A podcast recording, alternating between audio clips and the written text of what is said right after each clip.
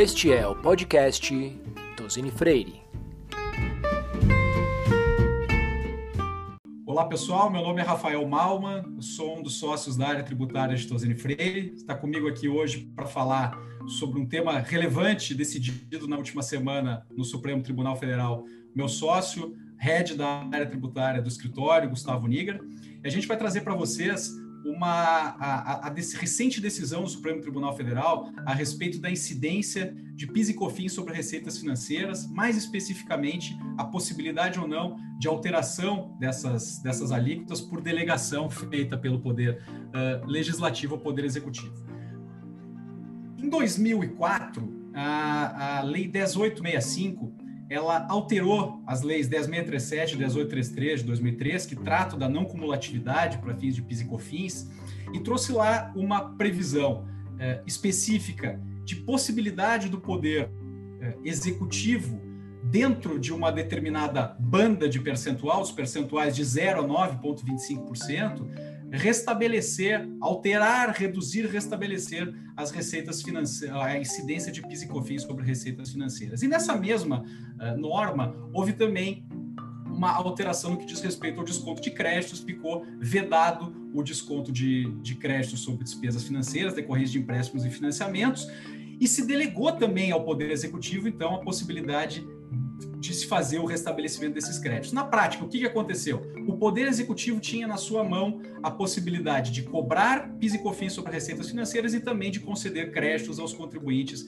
sobre as despesas financeiras.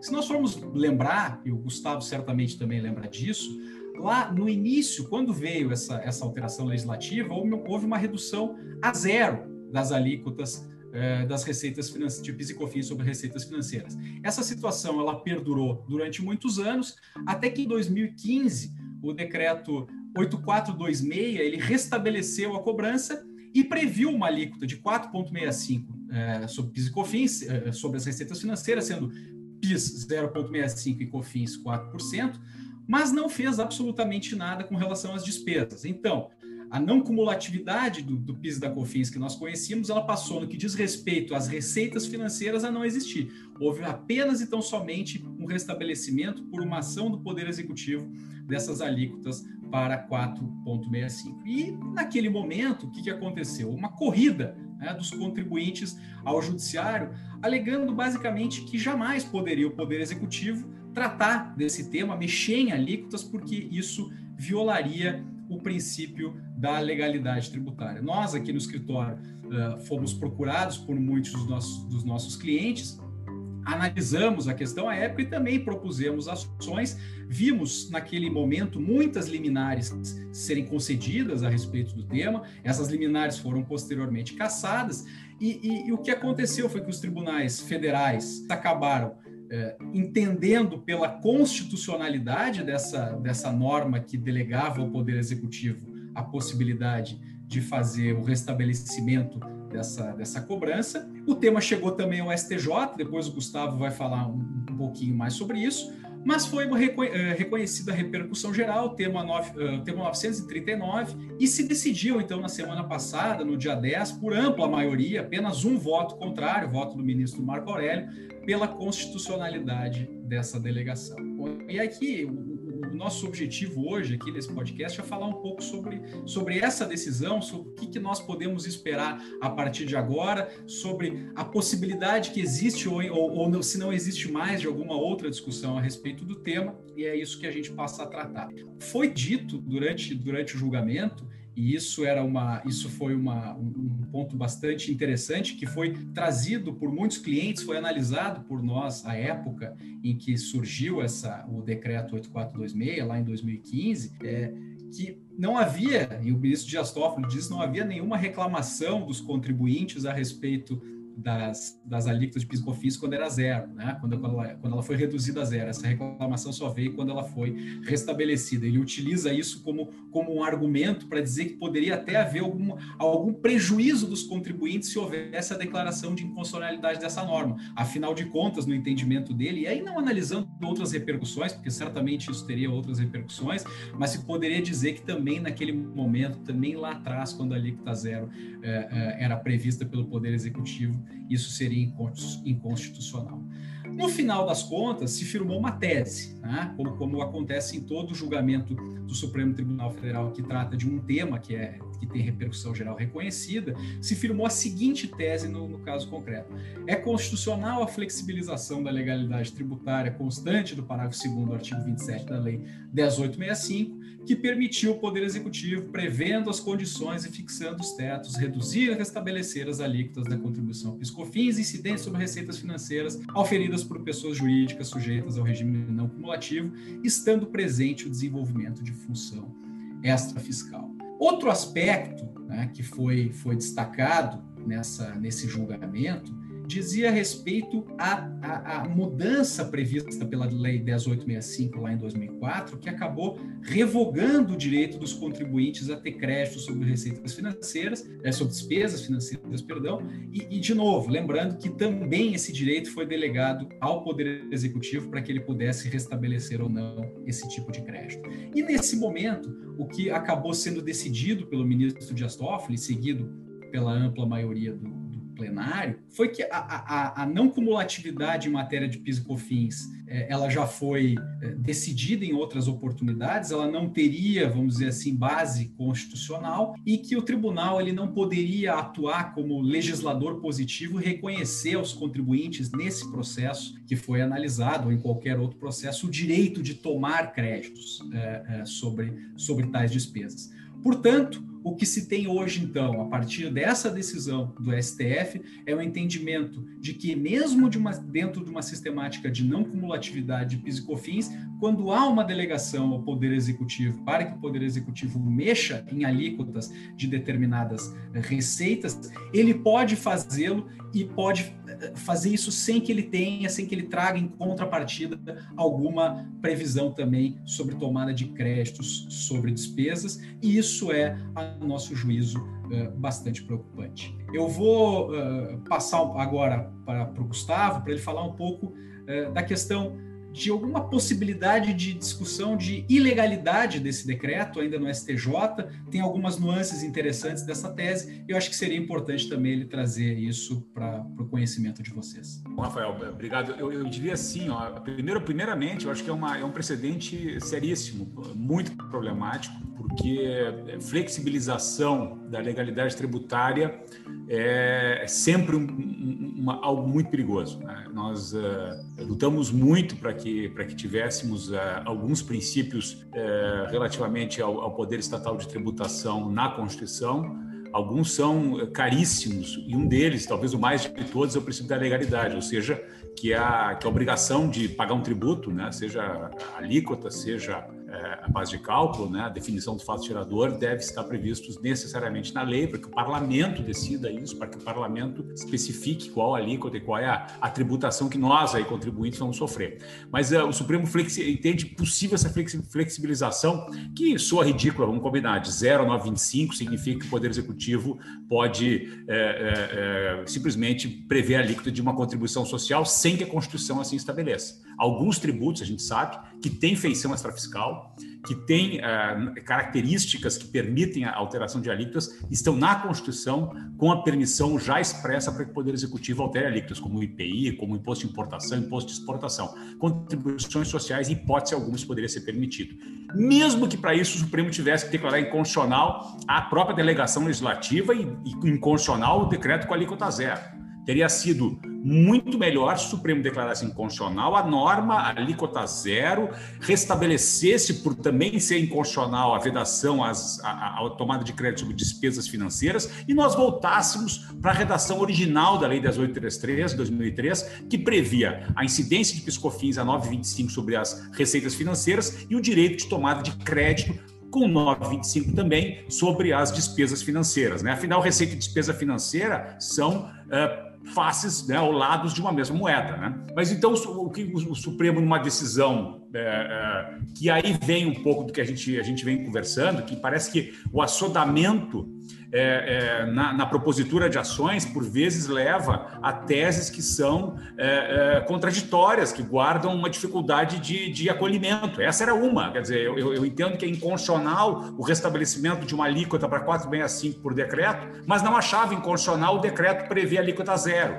quando a alíquota estava na lei. Ou seja, a, a, delegação legislativa ela, ela seria inconstitucional tanto para o bem, como diz o ministro Toffoli, como para o mal, né? É, ou seria constitucional para o bem e para o mal. Então, é, é, é, esse tipo de, de, de, corrida, né, às vezes ao judiciário, sem parar para é, é, olhar um pouco a, o, o, sistema, causa decisões desse tipo que depois criam precedentes aí gravíssimos. Né? E, Gustavo, Gustavo só, só para fazer uma, um, um, comentário, e essa, isso que a gente enxerga também não é novidade, né? porque a gente já teve um caso lá atrás, quando a gente tratava ainda do antigo SAT, né? Hoje atual RAT, em que acabou sendo, havia uma parcela de delegação daquela, daquela alíquota do SAT-RAT que era, que era que é, é levado ao Poder Executivo, não em valores, mas na atribuição de alguns dos graus de risco, e que no final das contas tinha como consequência prática deixar ao Poder, ao poder Executivo a possibilidade de fazer isso. E isso foi reconhecido como constitucional lá atrás, né?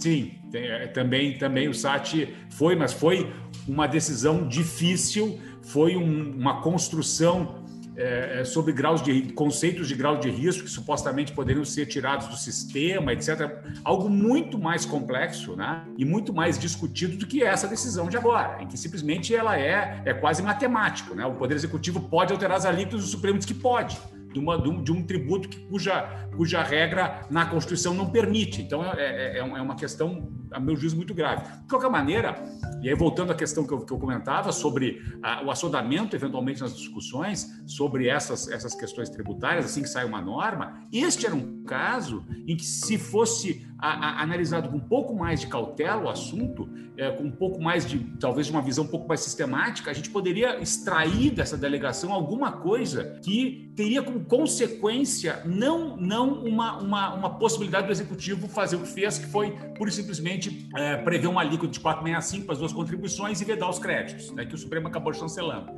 Isso a gente acha que ainda tem uma oportunidade, talvez, do próprio STJ de ser discutido. O que, que nós estamos falando? Nós temos dois sistemas, o cumulativo e o não cumulativo do PiscoFins. O cumulativo ele está previsto na Lei 9.718, que é lá de 98, que por uma circunstância, é, é, uma circunstância muito, muito, muito peculiar, não, não, não foi pensado isso, ela teve a declaração de inconstitucionalidade parcial pelo Supremo Tribunal Federal para que ela não pudesse tributar outras receitas que não o faturamento no sentido mais estrito, a 918. É, e, portanto, receitas financeiras no regime cumulativo não são tributadas, não podem ser tributadas. Teria que se alterar a Lei 918 para incluir na base tributável receitas financeiras. Pois bem, quando veio o regime não cumulativo da 10833 em 2003, que é COFINS, é das, das B37 do, do PIS, ele estabelece uma base mais ampla e prevê aí para o não cumulativo a tributação de receitas financeiras, mas prevê o direito de crédito sobre despesas financeiras. Essa, é, esse é o sistema que inaugura em 2002, 2003, ou seja, o regime cumulativo que não tributa receitas financeiras e, logicamente, por ser cumulativo, não fala em crédito, e o regime não cumulativo, que tributa receitas financeiras, mas garante o direito de crédito porque são, eh, como eu disse, faces ou lados de uma mesma moeda. Muito bem. Vem a 1865 e o que, ela estabelece? Ela veda o crédito de, sobre receitas financeiras e, ao mesmo tempo, ela dá ao executivo o poder de alterar as alíquotas e restabelecer o direito de crédito. Exatamente na publicação dessa lei em 2004, a 1865, vem o decreto também de 2004 e fixa em zero as alíquotas sobre receitas financeiras. Então a gente tem o quê? Para receita financeira, a gente tem uma neutralidade para piscofins. Não cumulativo não incide, porque não está na base, e para o cumulativo também não incide por ser alíquota zero prevista neste decreto, lá de 2004, e por ser vedado a tomada de créditos.